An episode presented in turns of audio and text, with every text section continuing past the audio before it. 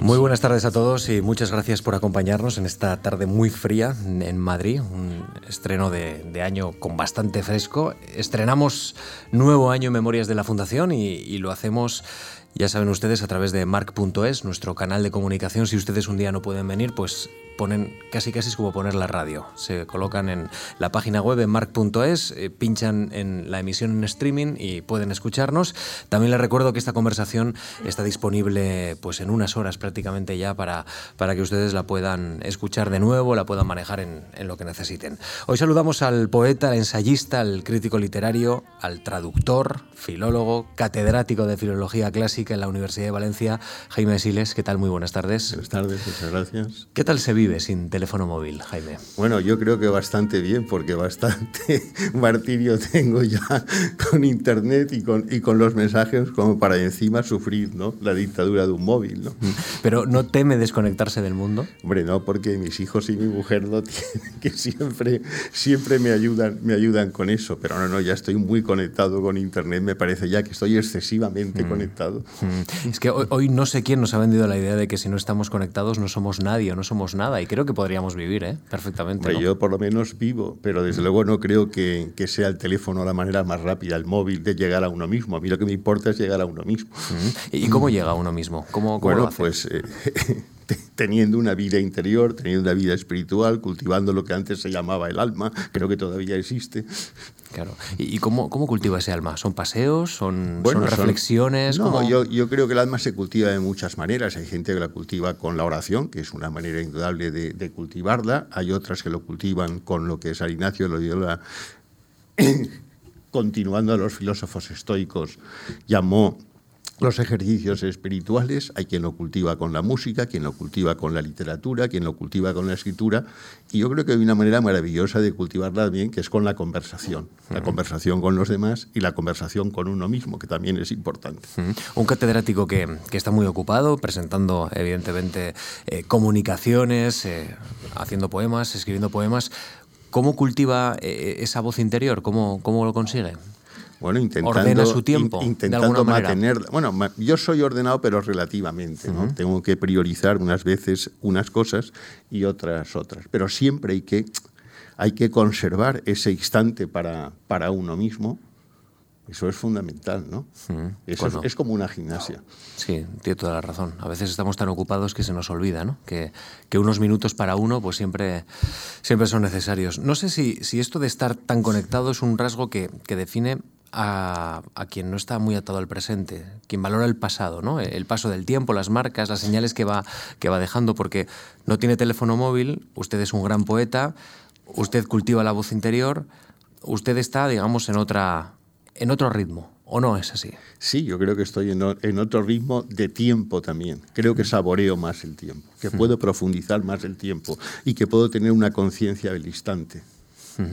Usted es un poeta muy prolífico, con más de una treintena de, obras. En enero de 2018 usted firmaba el prólogo eh, de un libro que acaba de ser distinguido con el premio de poesía Gil de Viedma, el último de bastantes galardones como el Teresa de Ávila, el Premio Bienal de las Letras Valencianas, el Premio Nacional de la Crítica, el Loewe de, Poesía, por citar solo algunos. ¿no? E, en Galería de Rara Antigüedad usted escribe, La vejez carece de futuro. La antigüedad clásica, en cambio, lo tiene asegurado en las mentes de las generaciones sucesivas para las que el pasado es un continuo florecer y fluir. Una manera entonces de conjurar el tiempo es yéndonos al origen del tiempo, a la antigüedad. Sí, es que para mí la, defensa de ese pasado, no solo del pasado que estudia la filología clásica, sino el sentimiento del pasado en general, es muy importante. Tocqueville precisamente llama la atención sobre ese punto.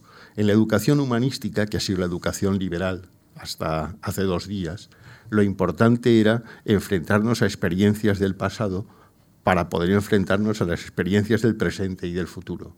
Y cortar ese pasado es como quedarnos sin identidad, como quedarnos en el, en el aire por completo. ¿no? Eh, esto me viene a la cabeza la novela de Thomas Mann, La, montaña mágica, ¿no? El, miedo que supone a una generación romper con el pasado y, no saber exactamente a lo que se asoma. Bueno, es que a él le pasó, porque a toda la generación de Mann le pasó, primero con la Primera Guerra Mundial y luego con la Segunda, pero en la Segunda ya supo lo que tenía que hacer y se fue a ver a Alemania nazi a tiempo y salvó su vida. Hmm. Su suegro no lo siguió, su suegro era catedrático de Historia del Arte, se quedó allí y, lo gasearon. Pero Mann era un hombre con un gran conocimiento del pasado, con hmm. una gran cultura clásica. Hmm. Thomas Mann. El hermano también, pero el hermano Heinrich tenía menos. Señor Siles, el problema es a veces darse cuenta del tiempo en el que uno vive, tener la ponderación del tiempo. Esto sí que es complicado muchas veces, ¿no? Darse cuenta que las cosas están cambiando hasta un punto, quizá un punto de inflexión que a uno le preocupa, pero, pero, pero quizá no se da cuenta.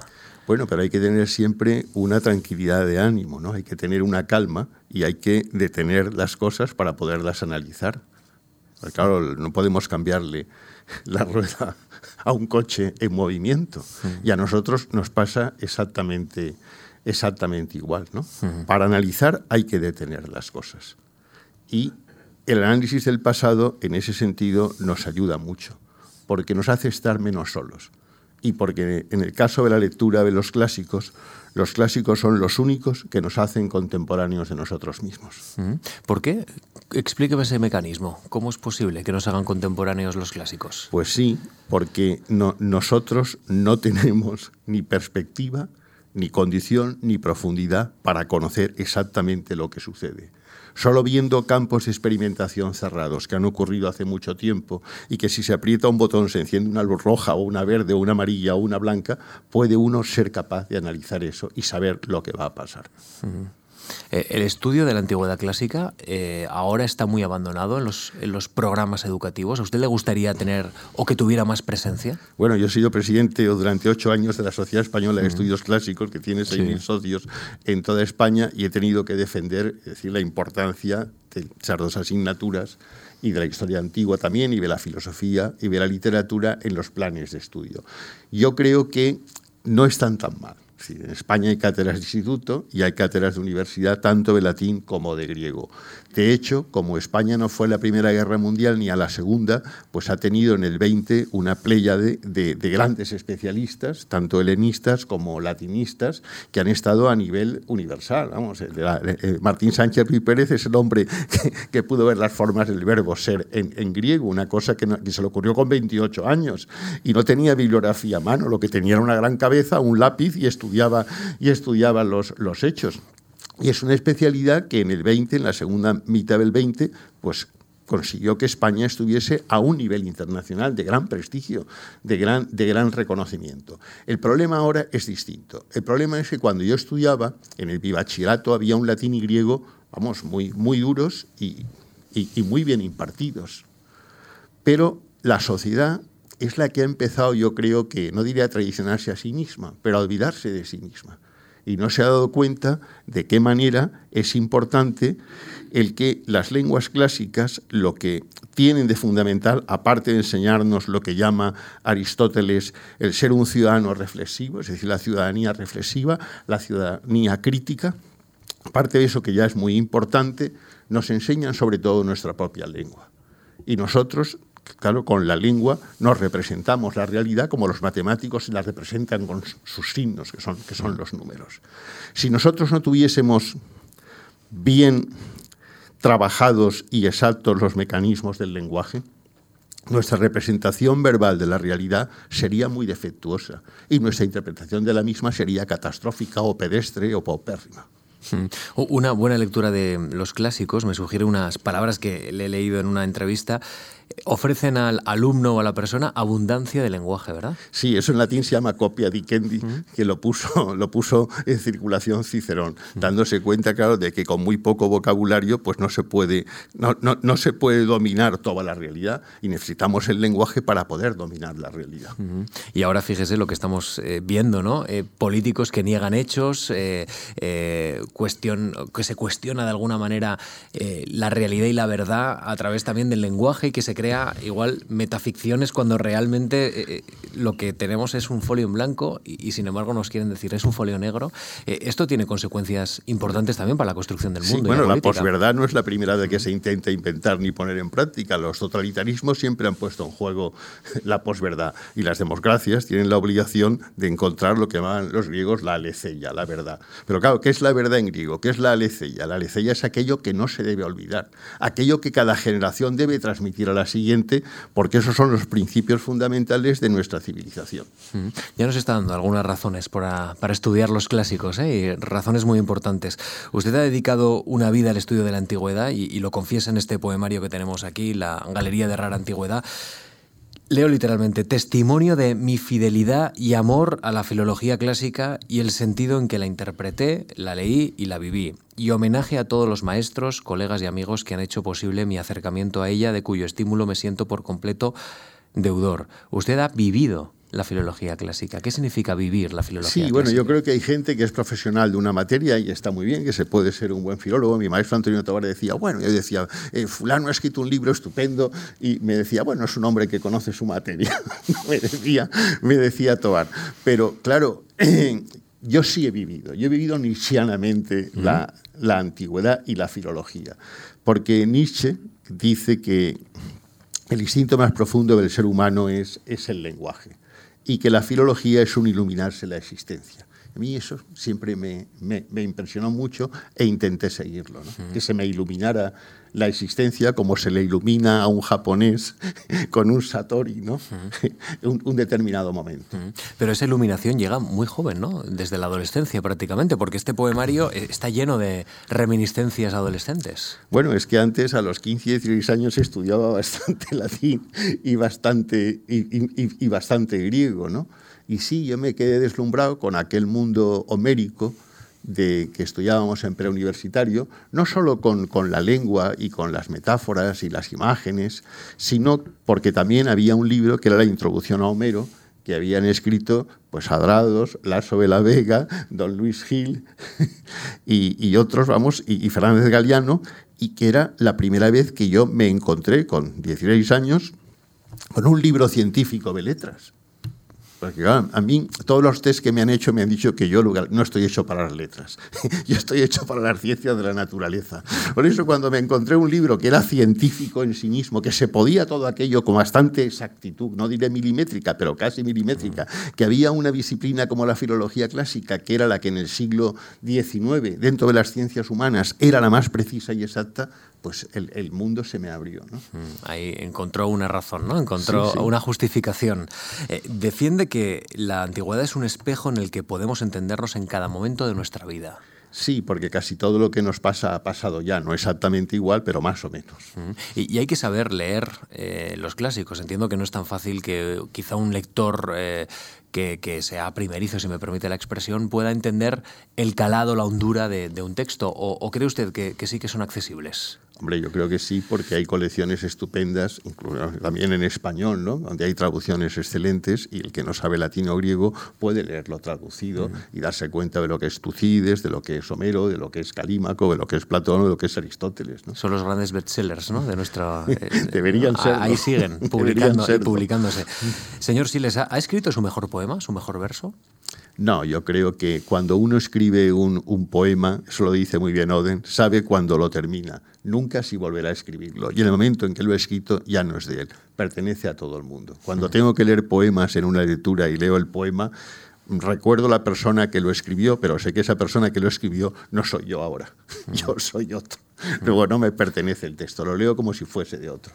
¿Y, relee habitualmente poemas? Y Hombre, si me invitan a lecturas tengo que, tengo que releerlos, tengo que releerme, tengo que reinterpretarme y tengo que explicar esos, esos textos, pero ya le digo que lo hago a una muy prudencial distancia. Eh, este libro que tenemos, que es Cenotafio, Antología Poética 2000, bueno, 1969-2009, edición de Sergio Arlandís, me imagino que le supuso a usted una sorpresa, ¿no? Porque que su poesía esté estudiada científicamente por parte de un académico, eh, no sé exactamente cómo lo puede interiorizar el propio poeta. Esto entiendo que es una relación específica. Bueno, los libros al final siempre, primero son leídos y luego, si tienen suerte, son, son estudiados, ¿no? Pero sí fue para mí algo, algo impresionante y precisamente cuando me pidió Sergio Arlandis un título para esa antología, le dije, hombre, se me ocurre cenotafio. Y él, como es de literatura española, no de clásicas, me preguntó, ¿y qué es cenotafio? Le dije, mira, cenotafio es una tumba vacía Entonces, eso es una tumba porque ya no voy, a, volver a escribirlo y el que no está soy yo porque yo ya soy otro. Claro, muy bien. Y está vivo además. bueno, pues ya conocemos un poco más y un poco mejor el perímetro vital de, Jaime Siles, un poeta al que le entusiasma el estudio y el conocimiento de, la antigüedad. Ahora, si me permite, vamos a entrar en una perspectiva un poquito más biográfica para eh, conocer eh, exactamente eh, cuál es el relato vital y sobre todo también cumplir con el sentido de, Memorias de la Fundación aquí en, en la Fundación Marc. Nace en Valencia el 16 de abril de 1951 y la familia de su padre procede de Andalucía y la de su madre de Aragón y de Navarra. Eh, y ambas familias habían perdido la guerra, ¿no? Ese es el inicio de su vida en Valencia. Sí, ese es el inicio de mi vida. En mi casa todo se fechaba antes y después de la guerra. Hmm, ¿Cómo, cómo fue esa, digamos, esa... Ah, pues, pues esa irrupción de, algo tan violento y tan duro como es, como es la guerra en la vida de una familia? Bueno, Valencia, realmente la ciudad había perdido la guerra, de manera que había, había muchos rescoldos todavía cuando yo, cuando yo estudiaba en el, en el colegio mismo, ¿no? Había vencedores, había, había vencidos, ¿no? Pero en el fondo eh, también la, la, la veía con, yo diría que con mucha ecuanimidad, porque mi madre era muy, muy creyente, y entonces Claro, mi madre me decía, muy bien, cuando nosotros éramos un poco más así revolucionarios que mi madre, muy bien la libertad, pero una libertad que me impida ir a misa, ¿qué libertad es? Decía mi madre. Y me decía mi madre, yo en el, 30, el 36 al 39 tuve que ir a misa de madrugadas, de noche, en sitios ocultos. Iba una vez en el tranvía y reconocía a la monja que me daba clase y la monja se puso los dedos en sabios y me dijo, no, no me digas nada porque no, no hagas nada porque estoy, estoy perdida. Y, claro, yo creo que eso, es importante en la mente de uno. Mi madre además recordaba que la madre de los Gaos, de José Gaos, el, el, filósofo, y de Vicente Gaos, el poeta, y de Lola Gaos, la, actriz, también iba a esas misas. Y entonces, cuando en el 39 estaban a punto de entrar los nacionales en Valencia, esta señora decía, ya veis, ahora nosotros podremos ir a misa los domingos y mis hijos y mi marido entrarán en la cárcel. Bueno, era una buena definición de la situación de la situación que se vivía de manera que aunque mi familia había perdido la guerra no era en absoluto revanchista. Hmm. y eso entiendo que fue muy importante para usted porque sí sí fue muy muy importante. le planteó una actitud no y un temple específico. claro la actitud sobre todo sobre todo es que no hay no no hay comunistas o fascistas sino que hay personas. Son personas. Y yo siempre he intentado reconocer al ser humano a la persona sea cual sea su ideología lo mismo con mis amigos que ahora con mis alumnos. Mm. En su casa hay un gran amor a la lectura. Su padre es lector de memorias y de biografías y, su madre sigue el teatro y la, y la poesía. Y me ha llamado la atención la importancia que tuvo en su vida escuchar a su abuela recitar poemas. Sí, bueno, mi, mi abuela paterna es una persona una personalidad, diría, muy importante para mí, porque mi abuela era muy buena gramática.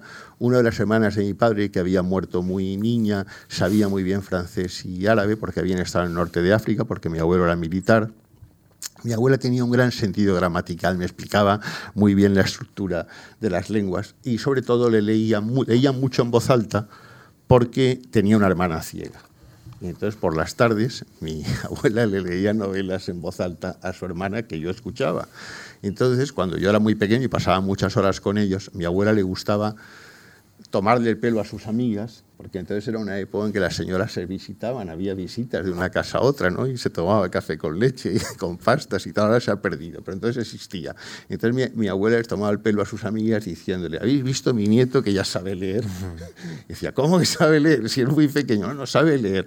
Y entonces mi abuela empezaba leyendo, y me decía, a ver, sigue aquí, me ponía el dedo donde se había quedado, y yo seguía de memoria, yo no sabía leer, pero de memoria sí podía. Entonces mi abuela me ayudó mucho a desarrollar una memoria que gracias a Dios me ha acompañado hasta Y, además de, escuchar ¿no? la sonoridad de las palabras. Sí, eso, era, eso era maravilloso. Eso era maravilloso. Cuando revisita su casa, su hogar, ¿qué recuerda? Bueno, ahora, ahora digamos que la, casa de, mis padres mm, ya ha, desaparecido, ¿no? Pero en, la memoria, en la memoria tengo la casa de mis padres, tengo la casa de mis tíos, tengo la casa de mi abuela, son unos espacios eh, para mí muy, muy mágicos, son espacios llenos, llenos de resonancia, donde escucho las voces de, de mis mayores, ¿no? y, siempre me han gustado las casas. Mm. Yo, he, sido una persona en ese sentido casera, aunque he viajado mucho, siempre he tenido un, sentido de la, del hogar. ¿no? De la pertenencia a un lugar. ¿no? Eh, su padre, cuénteme, ¿qué, ¿qué, qué, recuerda de él? Que no sé si hubo una aportación específica, no sé si una orientación, no sé si solo su presencia. No, mi padre era una persona eh, inteligente y artística, hacía unas caricaturas estupendas, pero era muy decadente. Mi padre, con la experiencia de la guerra, era un auténtico nihilista. Y si yo ganaba una posición me decía, qué desastre. no, no, no, no, no, me animaba, no me animaba mucho, pero gracias a Dios, pues mi madre era una mujer batalladora, mi madre sí, ¿no? Mi madre sí. Pero de mi padre era muy bueno ese sentido de distanciamiento. Mi padre me decía, no pasa nada, no pasa nada, nunca pasaba nada, ¿no? En la mentalidad andaluza, andaluza de mi padre, pero era un bon vivant, era un, un conocer, te, gustaba las, las, cosas, pero era muy decadente y muy nihilista. En, leyendo su antología de poemas me ha llamado la atención la importancia que, que en algunos momentos de su poesía tiene el mar. Bueno, el mar para mí ha sido importantísimo desde niño. Los veranos, la playa, el contacto con, con el agua. Luego lo perdí cuando me fui a Salamanca y los veranos que estuve haciendo las milicias en Monte la Reina, en Zamora, lo perdí. Cuando me fui a Alemania lo seguí perdiendo y lo reencontré cuando gané mi primera cátedra en la Universidad de La Laguna, pero me encontré con el Atlántico, que era muy distinto al Mediterráneo y eso supuso para mí una, una especie de revolución interior. Cuando hablamos del mar, eh, ¿es la playa, es contemplar el mar, es jugar en la playa? Es todo eso junto, es, la, es, la, es, la, arena, es, es la orilla con, con toda la espuma rompiendo sobre ella, son los colores del agua, son también algunas rocas, son las nubes sobre el agua, son muchas cosas. Cuando pasé ahora por Malvarrosa o por Javea o por otros lugares del Atlántico, perdón, del Mediterráneo en la comunidad valenciana, eh, se encuentra con o reencuentra con la niñez, es decir, hay una, hay una continuidad ahí del paisaje o ha variado mucho. la vida de uno siempre rima con su propia niñez, ¿no? Podemos decirlo, podemos decirlo así. Rima más asonante o rima más consonante, pero siempre, siempre rima y sí me, me, da una idea de continuidad en el espacio y de continuidad en el tiempo, ¿no? Pero es que el mar tiene esa cosa maravillosa, ¿no? Desde Esquilo. Esquilo dice que el mar es inagotable, ¿no? Y Vicente Aleixandre dice que el mar es un Dios sin... Un, dice, un Dios, un, un corazón de Dios sin muerte late dice, es una gran definición del, del mar. ¿no? En 1954 usted eh, inicia sus estudios en el Colegio Santana de eh, Colegio Santana y en 1958 en el Colegio de Nuestra Señora del, del, Pilar. Es un alumno muy brillante porque veo que acaba con premio extraordinario, he revisado sus, sus calificaciones que también envió aquí a la Fundación y, y, no sé si cuando usted plantea en Galería de Antigua, eh, de Rara Antigüedad, ese homenaje a los maestros, no sé si ya ¿Hay algún maestro en el colegio que le indicó, que le planteó el camino? No sé si hay, hay una vinculación específica. No, en el colegio, en los dos colegios, porque yo creo que me hice y me preguntado, ¿y tú cuándo supiste que eras de letras y no de ciencias? Yo creo que lo supe muy pronto. cuando tenía cuatro o cinco años, me acuerdo que en ese colegio de Santana, eh, la madre Josefina nos explicó el descubrimiento de América. Yo pude imaginarme a Colón y las carabelas y todo aquello y me impresionó de tal manera que yo creo que eso decidió mi, inclinación por, las, por los actos de los seres humanos y los hechos, los hechos de los hombres, ¿no? más que de los, por los hechos de la, de la naturaleza. Pero luego en el colegio sí tuve muy buen profesorado. Tuve una base en latín y luego en griego realmente extraordinaria, con profesores como don Santiago Zatón, don José Luis Garay, y luego don Francisco Velarte, que me dio clase en quinto, sexto y preo, y que realmente fue el que me alimentó mi vocación tanto para la literatura como para la filología clásica. ¿Conserva algún amigo de, entonces? Hombre, conservo muchos. Además, acabo de dar el otro día una lectura en, Valencia y ha venido casi todo mi curso del Colegio del Pilar. Bueno, somos sesenta y tantos los que sobrevivimos. Sí, sí, me emocionó mucho verlos allí. ¿no? ¿Y, habitualmente se suelen ver? Sí, sí, nos vemos ahora, ahora bastante. Bueno. Nos hemos visto siempre, porque yo mis amigos del colegio los he conservado siempre. O sea, nunca he roto mi vínculo con con los amigos del colegio. Solo que ahora nos vemos casi todo el curso, además. Publica a los 18 años su primer libro de poemas editado en Málaga, en el Guadalhorce, Génesis de la Luz. ¿Cómo se encuentra con la poesía, señor Siles? Bueno, yo creo que empecé a escribir como a los 14 o los 15 años, en el primer choque con la realidad, cuando vi que la realidad era insuficiente, o por lo menos era insuficiente para mí, intenté reformulármela, intenté dialogar con ella y me encontré escribiendo y a partir de ese momento, cada vez que tenía un encontronazo con la realidad, pues escribía. Pero luego me di cuenta que me gustaba más, aun con o sin encontronazo con la realidad, escribir, porque eso creaba otra realidad. Y ese pasar al otro lado de la realidad me, me encantaba, ¿no? me transfiguraba. ¿Por, ¿Por qué poesía y no otro tipo de narrativa? Yo nunca he escrito narrativa, he escrito cuento alguna vez, porque el cuento es lo más parecido al teatro y al poema, tanto en las posibilidades del lenguaje como, como en la técnica, pero la narrativa no. Yo, vamos, me perdonen mis amigos novelistas, a quienes admiro, pero yo creo que la narrativa es una cosa, la novela, vamos, es una cosa del siglo XIX.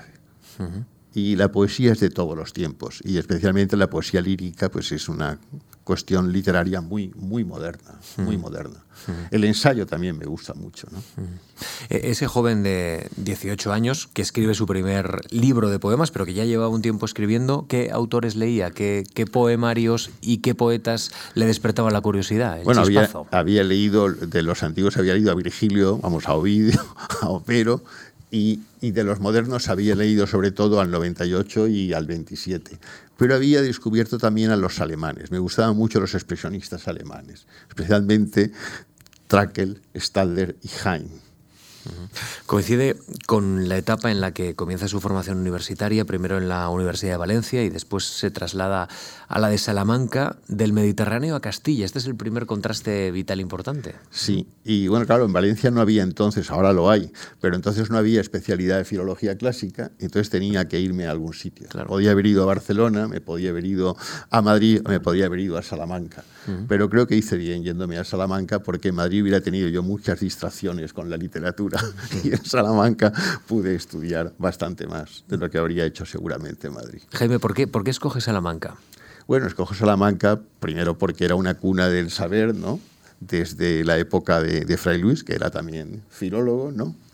pasando por Meléndez Valdés, llegando hasta, hasta Unamuno, y luego porque en mi especialidad, pues mi maestro Antonio Tobar, desde los años 40, que llega de catedrático de Filología Latina allí, había hecho una gran, una gran escuela y tenía una gran biblioteca.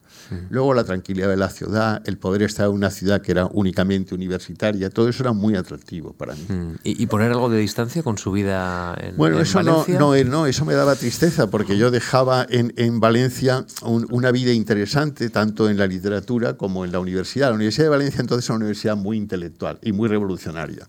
Y la universidad que yo encontré en Salamanca era muy distinta era una universidad ya de especialistas, de estudiosos, pero no tenían la misma temperatura filosófica e intelectual que, que yo dejé en Valencia. Mm. Y al mismo tiempo echaba de menos el mar. Como te he dicho muy bien, me encontraba en ese contraste de tiempos y de espacios. Mm, cuando plantea que la Universidad de Valencia era revolucionaria, ¿en qué sentido? Hombre, revolucionaria en el sentido de revolución. de activismo. De activismo, todos los días había algún, algún jaleo importante, ¿no? Mm. Bueno, coincidió en un tiempo en el que España estaba muy movida, la universidad estaba muy movida. pero no todas, las, todas las, universidades no se movían igual. Había universidades más movidas que otras. Madrid estaba movida, Barcelona estaba movida y Valencia estaba movida y Granada en parte. Mm. ¿Y, esa revolución de alguna manera le distraía a usted o, le acompañaba? No, me acompañaba porque entonces yo los conocía a casi todos. Es que, claro, en ese momento la, cultura, el afán por la cultura, el amor a la cultura, pues también era revolucionario, también estaba en la oposición. Mm.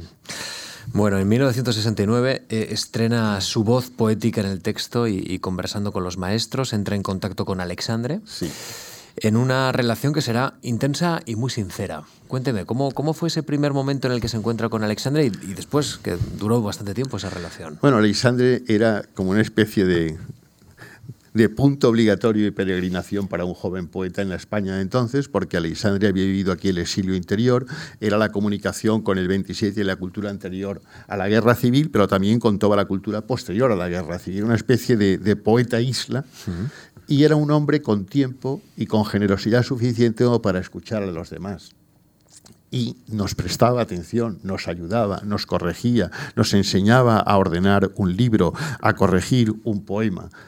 Y yo siempre me he mantenido fiel a, esa gran amistad con, con Vicente Aleixandre, con quien me escribí mucho tiempo. Se ha publicado el libro ese de cartas a, Jaime Siles y cuando le dieron el Nobel, pues claro, lo celebré, lo celebré muchísimo, ¿no? Porque Aleixandre tenía muchos, muchos valores como ser humano, no ya como poeta, que es el premio Nobel, pues que lo ha reconocido, pero como ser humano tenía muchísimos valores. Es un hombre que había ayudado a Miguel Hernández, ¿no? más que ningún otro, ¿no? que intenta todos los meses reúne a sus amigos para que le manden el dinero a la viuda y al hijo de Miguel Hernández, que es un, es un, es un gesto humano conmovedor, ¿no? conmovedor, cómo ayuda a otros poetas en, toda la posguerra. Y, y, ese rasgo de él de, de, apertura por un lado y de generosidad por el otro y de piedad, de, de pietas para con los demás seres humanos siempre me emocionó en un tiempo muy complicado, porque era la dictadura y al final había que ayudar a personas que habían sido los grandes perdedores ¿no? de ese tiempo. Sí, pero eso también creaba una solidaridad muy universal, que ahora se ha perdido. Yo creo que el mundo hoy es más egoísta que mm. entonces. Entonces la gente era más altruista, se ayudaba más, mm. sin ver a veces las consecuencias que esas ayudas podían, podían traer consigo. Así que usted visitaba a Alexandra en Belentonia. En Belentonia 3, Sí. ¿Y, cómo era la casa? Ahora está totalmente, ya sabe, totalmente abandonada. Y, ha, sido un, desastre. ¿Y a usted que le gustan las casas? No sé si... No, esa casa no, era una casa bonita y Alexandra se queja en una carta, precisamente, cuando están construyéndola ya en, los años, en el año 27, se queja de que la casa no es la que más le guste a él, pero era una casa cómoda. Además, había vivido Carmen Conde arriba, porque después de la guerra le alquiló, le alquiló un piso y ahí Alexandre tenía sus libros y tenía sus cartas, pero vivía con muchísima austeridad, con, con, su hermana Conchita, ¿no? Vivía, de una manera muy, muy austera. Tenía el perro, tenía el árbol, tenía el jardín y, y, un saloncito donde, donde recibía. ¿no? ¿Y, ¿Y, por qué esta sociedad es tan injusta con él, con, con, esa memoria? Porque es verdad que los académicos como usted sí que le, le hacen honor, pero, pero que esta ciudad haya abandonado de esa manera la casa, que fue punto de peregrinaje, ¿qué nos dice de nosotros? Bueno, se, ha intentado, como usted sabe, muchas veces que en el Ministerio de Cultura, por un lado, la Generación del 27 por el otro, con la Comunidad de Madrid y el Ayuntamiento, comprar eso. Pero claro, la familia ha heredado una propiedad que piensan que si la tiran abajo y construyen puede sacar mucho dinero y no han llegado a un acuerdo sobre qué hacer, ¿no? Y es, una pena porque hay un poema hermosísimo de Pablo Neruda que cuenta cómo va hasta esa casa de Alexandria, a través de todas las calles que recorre, desde su casa de las flores hasta allí, ¿no? Y dice, allí dejé a Vicente Alexandre a vivir con sus ausentes. Y aunque Alejandro Sanz y otras personas han intentado que esa casa fuese la casa de la poesía en Madrid, pues no, no se ha conseguido y es un desastre que no haya sido así. Es una vergüenza casi, diría yo, que nacional, que no exista de un premio Nobel como era Alexandre y con todo lo que implicaba y con todos los epistolarios que pudo reunir, que no haya allí pues un templo, un, museo que, que, lo recuerde. Hmm. Alexandre apostó por usted como uno de los poetas llamados novísimos. Yo quiero plantearle si para usted esto fue una, una revelación, algo importante, una consolidación de una trayectoria que usted estaba ya poco a poco construyendo.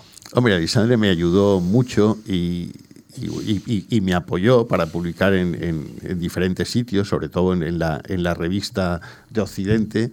Y claro, el que a un niño, casi un mojigato como era yo, una persona como Alexandre le, le hiciera caso, pues hombre, era, Mm. conmovedor. ¿no? Mm. ¿Usted cree en estas declaraciones generacionales, los novísimos? Bueno, es una manera de organizar los datos. ¿no? Todos sabemos que el método de las generaciones es una manera de los profesores para poder ordenar datos. Desde ese punto de vista es una convención y como convención no me parece, no me parece mal. Sí, los novísimos, la generación del lenguaje, la poesía de los 70, todo eso me parecen definiciones de ese momento histórico. Me ha llamado la atención que también viaja a Roma para entrevistarse con Rafael Alberti, en su casa de Roma de la Vía Garibaldi, en julio de 1969. Bueno, es que realmente el primer poeta vivo que yo leí a fondo y que luego terminé haciendo la edición crítica de dos tomos de su obra completa fue Alberti pero Alberti tenía para mí unas connotaciones interesantes, porque en, en, cuarto de bachiller el libro, para no hablar de la muerte de Lorca, pues decía la generación del 27 y venían solo los nombres. Los nombres de los poetas que iban en la antología de Gerardo Diego. Y entonces el profesor, para ilustrar aquello, decía Vicente Alexandre, La destrucción del amor, Rafael Alberti, Marinero en tierra, Premio Nacional de Literatura del año 24, Salinas, La voz a ti de vida, Damas Alonso, Hijos de la... Y nosotros tenemos que apuntar en el libro los títulos por si aquello nos caía en un examen.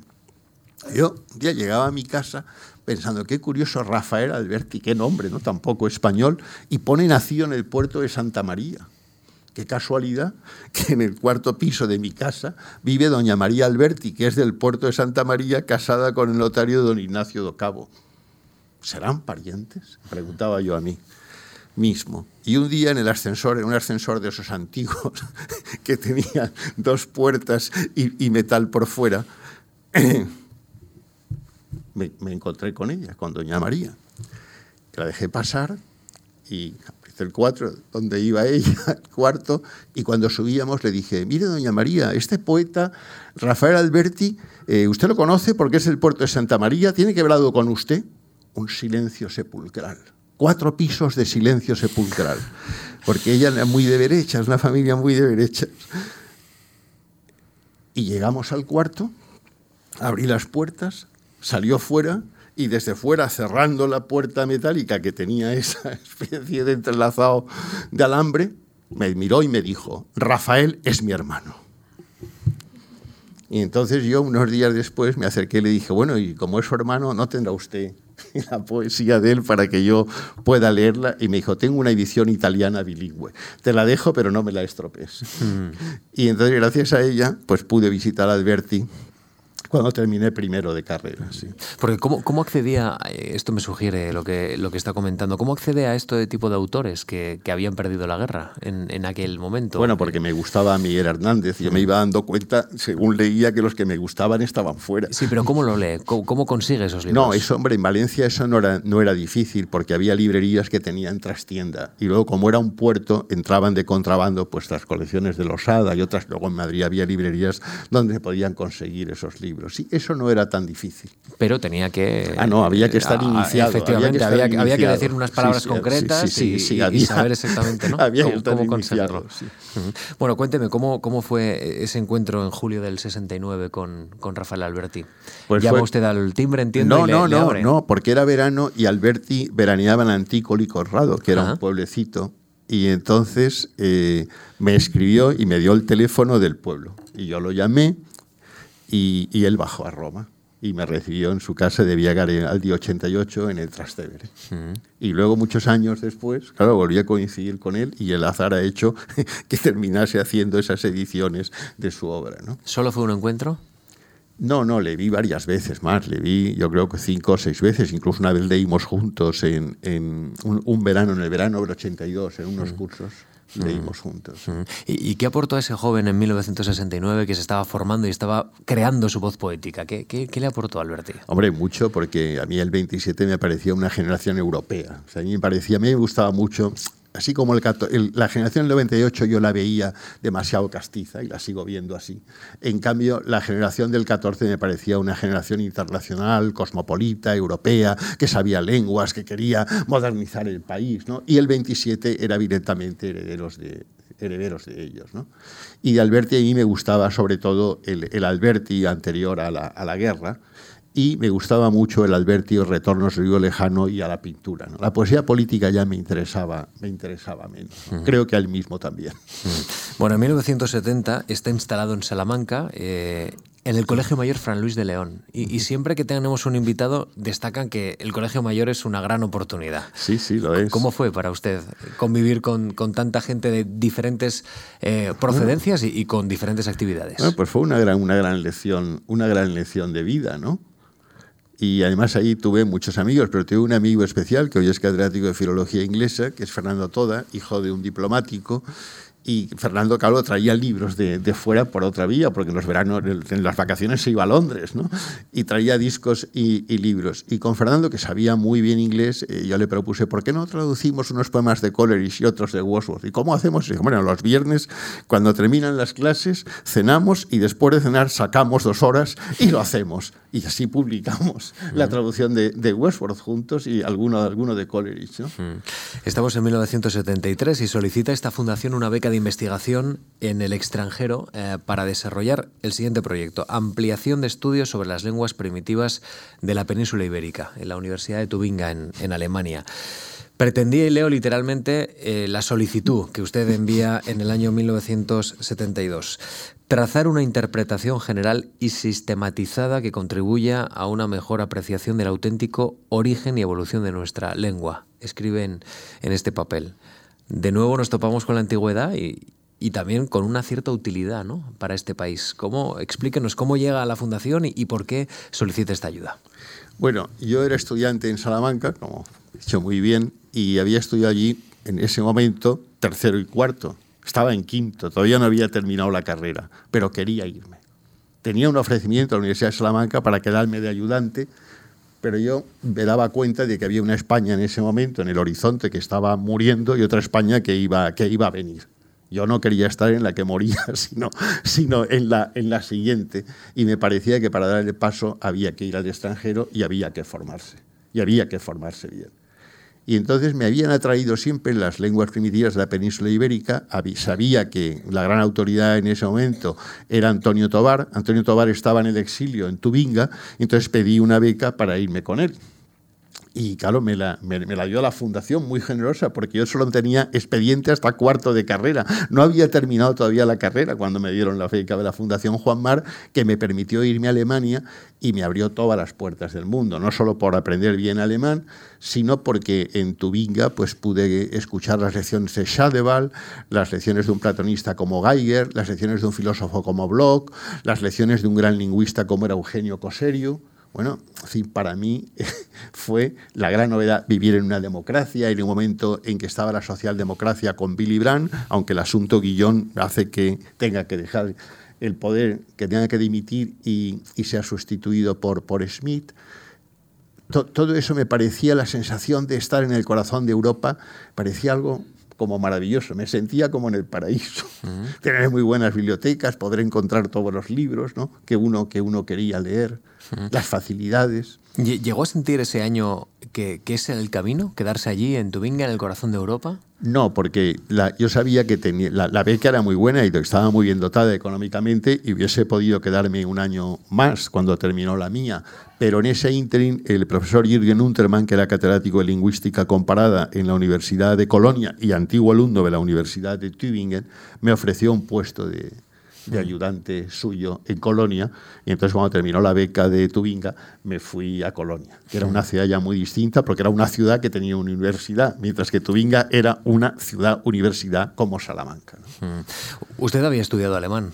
Conocía el alemán porque había realizado algunas estancias en el extranjero en verano, ¿verdad? Pero muy mal. Lo conocía, lo conocía, pero, pero muy mal. yo aprendí alemán fue en, en Tübingen. O sea que tuvo que ponerse en marcha. Ah, no, claro, claro. Tuve que en, varios planos. Sí, sí, en muchos planos, en muchos planos. el alemán y los contenidos.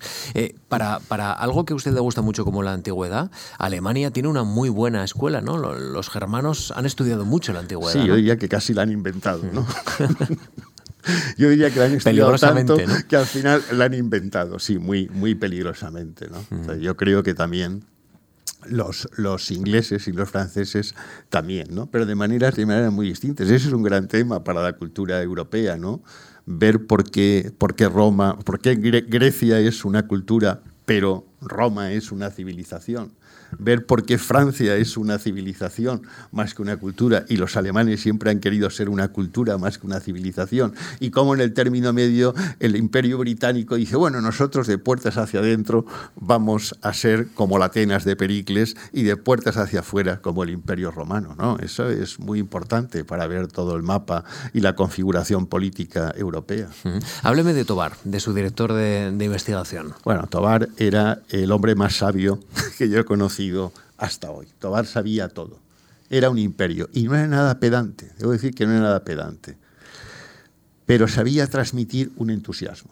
Uno le decía a Tobar, voy a ponerme a estudiar eh, una lengua del turquestán chino que he visto que me puede interesar y decía, ¿y cuándo piensas hacerlo? ¿Cómo que cuándo pienso hacerlo? Pues esta semana. No, pero dime, un día y una hora y me pongo contigo. Eso era increíble, se ponía, se ponía. Luego corregía, corregía todo lo que uno escribía minuciosamente, prestaba mucha atención. Para mí fue como, como un padre, ¿no? le debo muchísimo. Especialmente el sentido de la curiosidad que tenía una curiosidad por todo, sabía muy bien historia, sabía muy bien filosofía, había escrito una vida de Sócrates, había escrito un libro sobre el Platón, una historia de Grecia, una historia del Antiguo Oriente, aparte de todas las lenguas primitivas de la península ibérica, hizo el catálogo de lenguas de América del Sur, yo ahí no lo seguí porque ya me parecía demasiado, pero se iban, todo mi departamento se iban con él y dormían en tiendas de campaña atravesando ríos con pirañas por Hispanoamérica y preguntándole a los indios cómo se decía esta palabra, cómo se decía la otra y recogían todo el léxico, hicieron todos los relatos de la literatura de los matacos, ¿no? Hicieron el guaraní, bueno, eran mirables, eran como, exploradores, ¿no? Yo he sido más de biblioteca, debo, reconocerlo, ¿no? Bueno, el director del trabajo, como decimos, es Tobar y sigue los avances primero aquí en la Fundación Marc Francisco Indurain, eh, los, los, resúmenes eh, trimestrales en el que usted eh, bueno, pues está argumentando cómo van los avances, y después Luis Michelena, que sostiene que seguía usted con dedicación, con rigor y con intensidad el desarrollo de una beca de investigación. Hábleme de Luis Michelena, que creo que también es importante. Luis Michelena era una personalidad muy curiosa. Era un gran sabio que había hecho toda la fonética histórica del vasco, que había sido catedrático de lingüística indoeuropea en la Universidad de Salamanca, que me dio clase en tercero y, en cuarto de, dos asignaturas y me dio muy, muy buena nota, pero era muy, muy admirable porque Michelena había en la, después de la guerra civil pues estuvo en total casi nueve años en la cárcel y condenado a muerte. Y era hipercatólico, era hiper, hipercatólico y un gran estudioso. Tenía una, una, gran, una, una gran cabeza y mucho, y mucho humor y había estudiado muy bien el aquitano, y había estudiado bien el ibérico, y había estudiado bien el celtibérico, y en ese, en ese último año mío de carrera en Salamanca es cuando habían descubierto el bronce de Botorrita, cerca de Zaragoza, que es un texto del celtibérico muy importante porque es el texto más largo del, celta continental, más que el calendario de Coligny. Y entonces, claro, Michelena y Deoz, que acaba de morir ahora, eh, sacaron un volumen con una investigación importante en la Universidad de Salamanca sobre ese texto. Y de alguna manera ese espíritu también estaba por allí en Salamanca cuando yo era estudiante y fue otro de los acicates, de los estímulos eh, que movieron mi curiosidad para mm. acercarme a ese campo de las lenguas prerromanas de la península ibérica. Mm. Tras esta investigación en Alemania, el 13 de octubre de 1976, lee su tesis doctoral, Léxico de las inscripciones ibéricas, y, comienza a desarrollar una vida universitaria.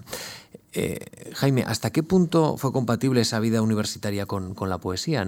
Usted tenía dos almas, eran dos almas muy bien imbricadas, ¿cómo, cómo lo ha vivido? Bueno, no es, es, más fácil que el misterio la Santísima Trinidad, ¿no? Pero yo creo que, que siempre eh, compaginado esas, esas actividades. Diré que además no me explico la una, la una sin la otra. A mí la filología me ha alimentado la poesía y la poesía me ha alimentado la filología porque entre las dos hay, hay vasos comunicantes y además vasos comunicantes muy activos.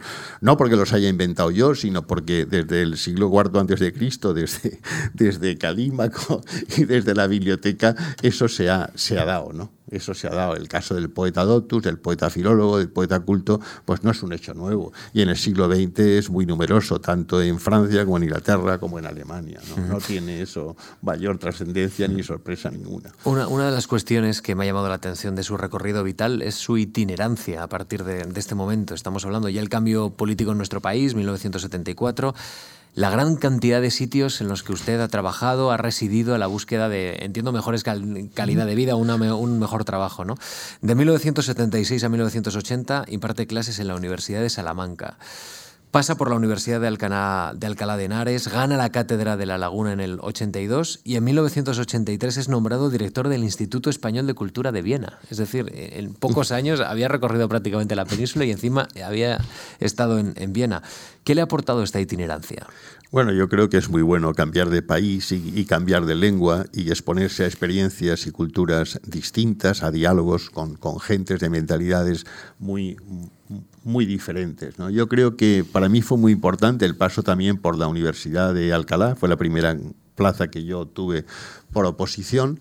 Eso me permitió entonces ser secretario de la redacción de, de, revista de Occidente, donde también aprendí mucho, de edición y de, y, de amigos, y de escritores y de pensadores. Y luego el paso a Canarias, el, año que estuve en Canarias también fue muy importante para mí como persona y para mí como, como escritor, para ambas cosas.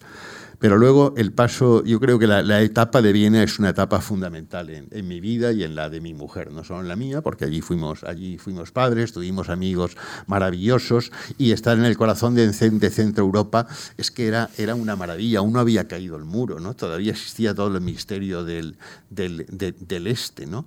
Y ahí era una actividad distinta, en parte diplomática, en, parte, en parte profesoral, porque yo seguí dando clases, seguí dando, di clase en Viena, di clase en Salzburgo, di clase en Graz, nunca renuncié a mi vocación docente ni académica y seguí investigando, además seguí, seguí publicando, ¿no? Pero la, la, itinerancia yo creo que fue una parte de mi vida, ahora ya soy mayor y ya no puedo hacerlo con tanta, con tanta facilidad, pero tengo que agradecer a mi mujer que siempre ha estado dispuesta a seguirme en toda esta historia de los viajes, tanto a Estados Unidos como a casi todos los sitios donde, donde he estado. ¿no? en, aquel tiempo el país estaba dejando atrás la bisagra que había supuesto la transición entre dos mundos, entre una España antigua y una España moderna. Encaraba un nuevo tiempo histórico. No sé si había ingenuidad, alegría, atrevimiento. No sé si algo de eso se ha perdido ahora mismo. ¿Cómo, cómo lo ve?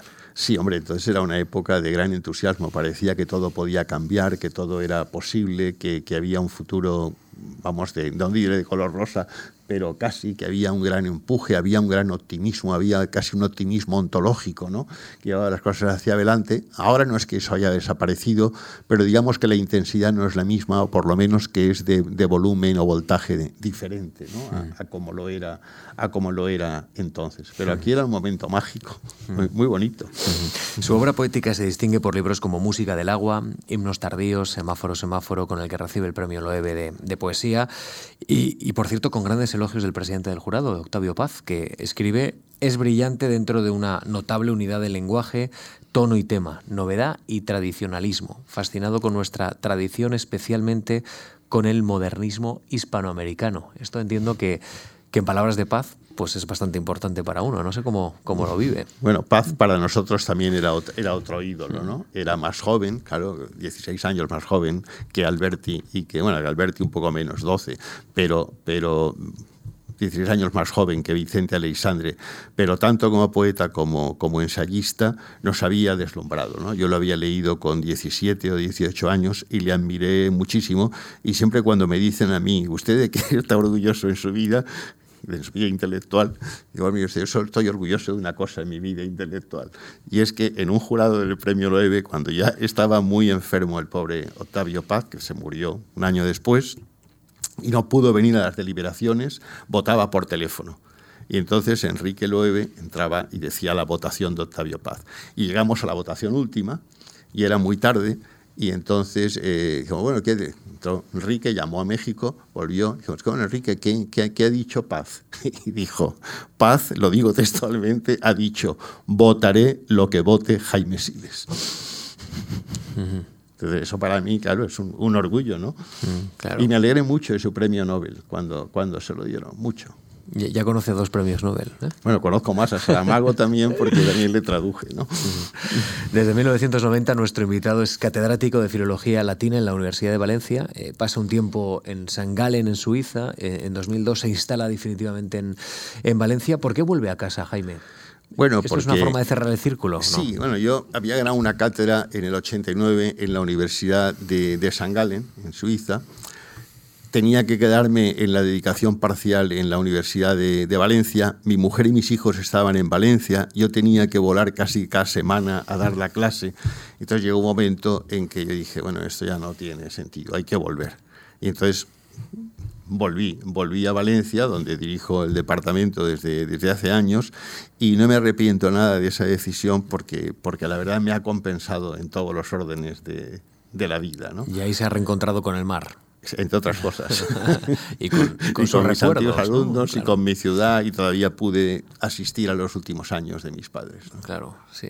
En 2005 ingresa en la Real Academia de la Historia como académico correspondiente, ya forma parte de la Real Academia de Cultura Valenciana, ha presidido la Sociedad de Estudios Clásicos, lo hemos mencionado, y, y también va consolidando una labor periodística que me ha llamado la atención porque es usted poeta, es filólogo catedrático, pero además en cierta manera también es periodista, o por lo menos está bastante relacionado con la crónica periodística, con la crítica. Ha sido crítico literario en ABC, en La Razón, en El Mundo, en la actualidad escribe en el ABC Cultural.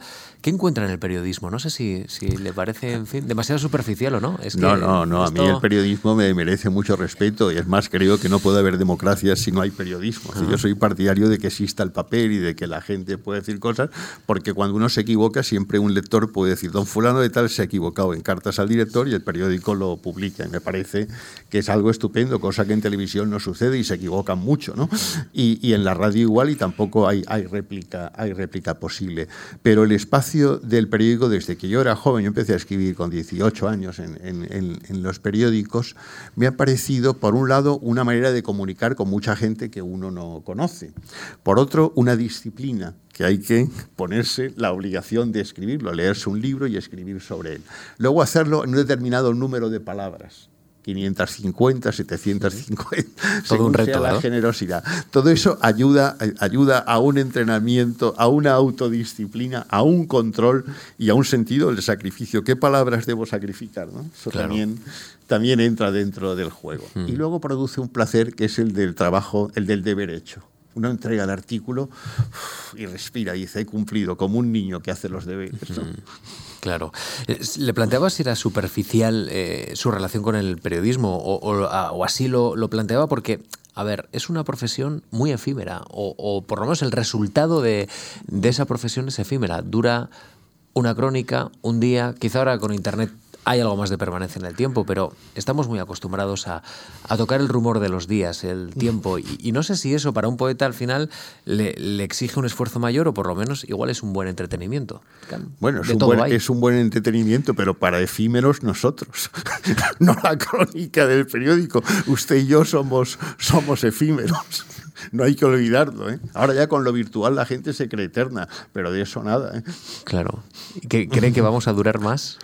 No, ni más ni menos. Vamos a durar lo que Dios quiera que duremos. nuestra naturaleza nos permita. Vamos. Hmm. Bueno, los intereses de nuestro invitado son muy amplios, enormemente sorprendentes. Muestra no solo de su erudición, sino también de los rastros que, que ha ido siguiendo en su vida. Y, y para eso, por ejemplo, utilizo títulos de las conferencias de la Fundación Marc.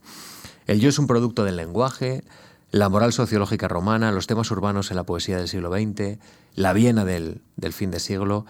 En fin, un novísimo como usted deja de ser nuevo en algún momento o no? Siempre se lo plantea, se plantea nuevos retos. No, uno siempre tiene que tener proyectos, siempre tiene que tener una cartera con títulos escritos, un cuaderno de escolar diciendo hay que escribir sobre esto, sobre esto, sobre esto y sobre esto y hay que leer en esa dirección. Sí, uno tiene que, exigirse cosas.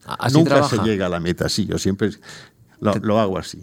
trabaja anotando lo que le lo queda que me gustaría, Lo que me gustaría poder hacer. Y en esa libreta ahora hay algo. Hay bastantes cosas. ¿Subrayable? Bueno, subrayable, tengo que publicar, saldrá un libro, vamos, hay un libro de poemas entregado, pero lo primero que sale es en marzo un libro nuevo sobre, sobre teoría de la, de la traducción que se publica en la Universidad de, de Valladolid. Tengo muy avanzado un libro sobre el paisaje en la, en la antigüedad clásica, tanto en la literatura como en las artes plásticas especialmente, y me, me gustaría hacer un libro sobre Horacio, sobre Horacio lírico. Eso también sería, pero no sé si llegaré a tanto.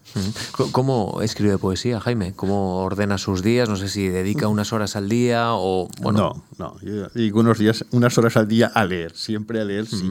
Pero a escribir no, los poemas vienen cuando ellos quieren y luego ya se ve si constituyen un sistema o no. Y si constituyen un sistema, entonces si uno tiene que estudiarlos y ver cómo puede fijar, predeterminar y analizar ese sistema, seguirlo al sistema, no el sistema a uno, sino uno al sistema y si forman al final una unidad de significación, pues ver que forman un libro, que constituyen eso, una unidad de edición.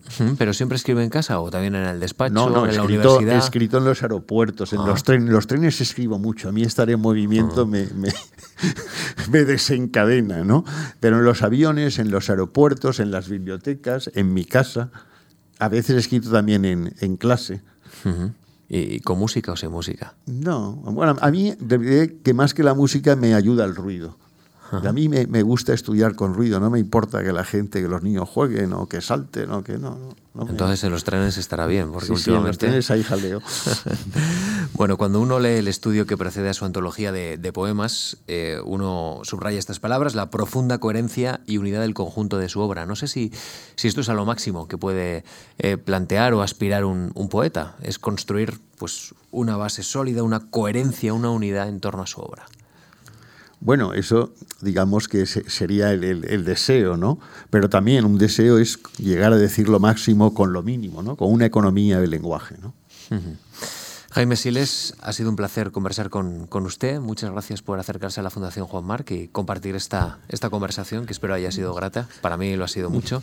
Así que gracias de verdad. Y, no, no, soy yo y quien, mucha suerte. Soy yo quien te agradezco a ti, y agradezco a la Fundación que cuando yo era muy joven confió en mí y me dio pues un salvoconducto, ¿no? Para poder ir a Alemania, poder estudiar y poder realizar mi sueño de entonces, bueno, que pues, he continuado hasta nuestros días. Sí, eso es así. Mucha suerte también en los proyectos que tiene anotados. Ojalá los pueda ir desarrollando y podamos disfrutar de ellos a lo largo de los próximos meses y años. Gracias, Jaime. Muchas gracias. Gracias a todos ustedes.